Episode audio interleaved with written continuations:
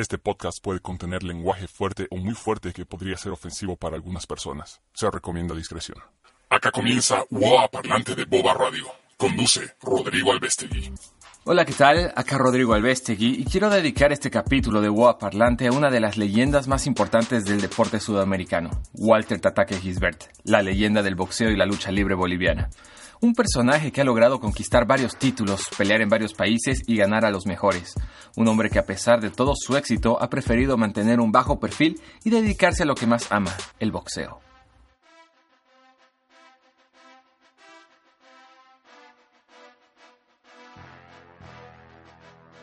El boxeo es uno de los deportes de combate más completos y complicados de realizar.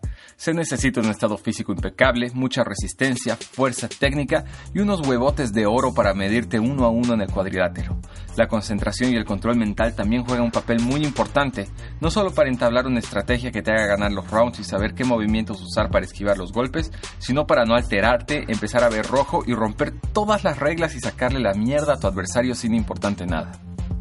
Entre tantas estrellas del pugilismo, desde Ali pasando por Tyson, Julio César Chávez, Mayweather, Pacquiao o Holyfield, hay muchas otras que brillan en un cielo no tan cercano, pero igual de importante, con méritos increíbles.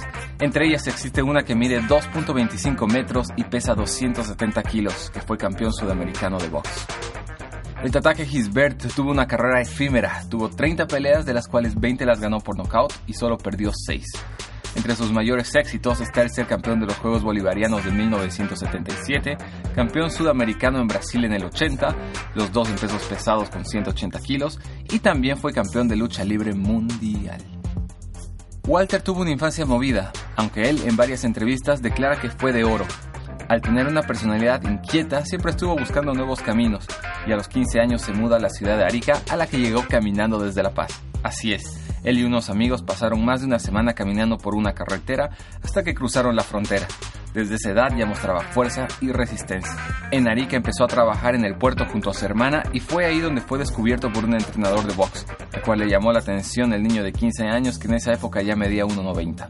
Arica sería la ciudad donde empezaría a escribir su historia gigante de América. Comenzó a presentarse en festivales de la ciudad, pero fue en el evento denominado Guante de Oro, que buscaba nuevos valores y talentos, y él sin tener entrenamiento entró al ring y derribó a todos sus rivales. A eso me refiero con los huevotes de oro. Bueno, la cosa es que Gisbert se coronaba campeón, demostró talento en el deporte y el resto es historia. El Tatake Gisbert se ganó el apodo en los 70s, cuando estaba de moda la radionovela Calimán, en la que figuraba un personaje malo, misterioso y gigantesco, al que lo describían como Tatake, entonces, por un juego de palabras y asociación, le quedó muy bien. Nunca escuché Calimán, pero si peleaba contra un personaje parecido al de Kisbert, seguramente no tenía chance de ganar.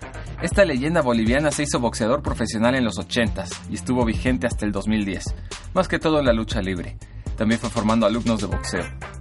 Es un personaje que sigue llamando la atención de todos, desde periodistas que buscan una entrevista, podcasters curiosos y hasta científicos que les sorprende cómo ese esqueleto aguanta el peso, la altura y las lesiones, ya que el Tatake Kisbert hoy se encuentra bárbaro, sigue entrenando y tiene un estado físico impecable.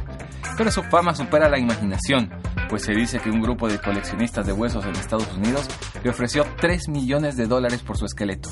De concretarse la transacción, Tatake recibiría el dinero en vida para cumplir su parte del contrato luego de fallecer. Pero bueno, volviendo un poco a la historia. En 1977, ya con mucho recorrido en el deporte, justo cuando se estaba por llevar a cabo los Juegos Bolivarianos, se encontró con la delegación chilena de boxeo y con ellos al entrenador Santiago Peta, figura importante del boxeo chileno, y exigió que le den más atención. Ya que en Bolivia, ya que todos los dirigentes en todos los deportes son boludos y no saben nada, obviamente no tenían en la mira tremenda joya.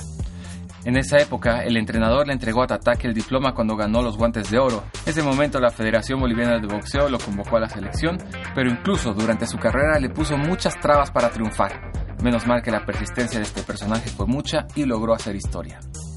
Dentro de su carrera, Kisbert peleó por casi toda la Argentina y por muchas ciudades de Bolivia. También dejó su huella por Centroamérica como luchador de lucha libre, disciplina en la cual también fue campeón en Bolivia y fue uno de los impulsadores de las famosas cholitas luchadoras. Tatake podría ser un personaje de la mitología inca porque es un gigante de carne y hueso, con una habilidad para pelear única y sin miedo a nada. Ha sabido manejar muy bien su carrera, su salud y su éxito. supo sacarle provecho a sus extraordinarios 2.25 metros de estatura, pasar con la frente en alto las adversidades de la vida, por ejemplo el no poder terminar el colegio, o ponerse objetivos y evaluar sus fortalezas y cumplir sus sueños. A pesar de todos sus logros, Walter siempre tuvo una vida bajo perfil. Se dedicó a su familia, tiene cuatro hijos y ha formado un hogar tranquilo en la ciudad de La Paz. Es luchador profesional y representante de la empresa internacional National Wrestling Alliance, quien maneja luchadores en todo el mundo. Es una leyenda viva y su historia perdurará por años. Por suerte soy parte de esa generación que puede decir que ha visto pelear al Tatake Gisbert y poder ser parte de esa historia. Me atrevería a decir que no hay ningún niño en los noventas que no le tenía miedo al Tatake Gisbert o referirse a un grandote fisicón sacaputas como el Tatake. Sacaputas en boliviano significa algo así como es muy bueno para pelear. Busca en YouTube a este personaje y sé que quedará sorprendido, no solo por su estatura, sino por su habilidad para las piñas. Tatake es un nombre increíble. Hasta acá llega UOA Parlante. Quédate conectado con Boba Radio a través de las redes sociales o en www.bobaradio.com.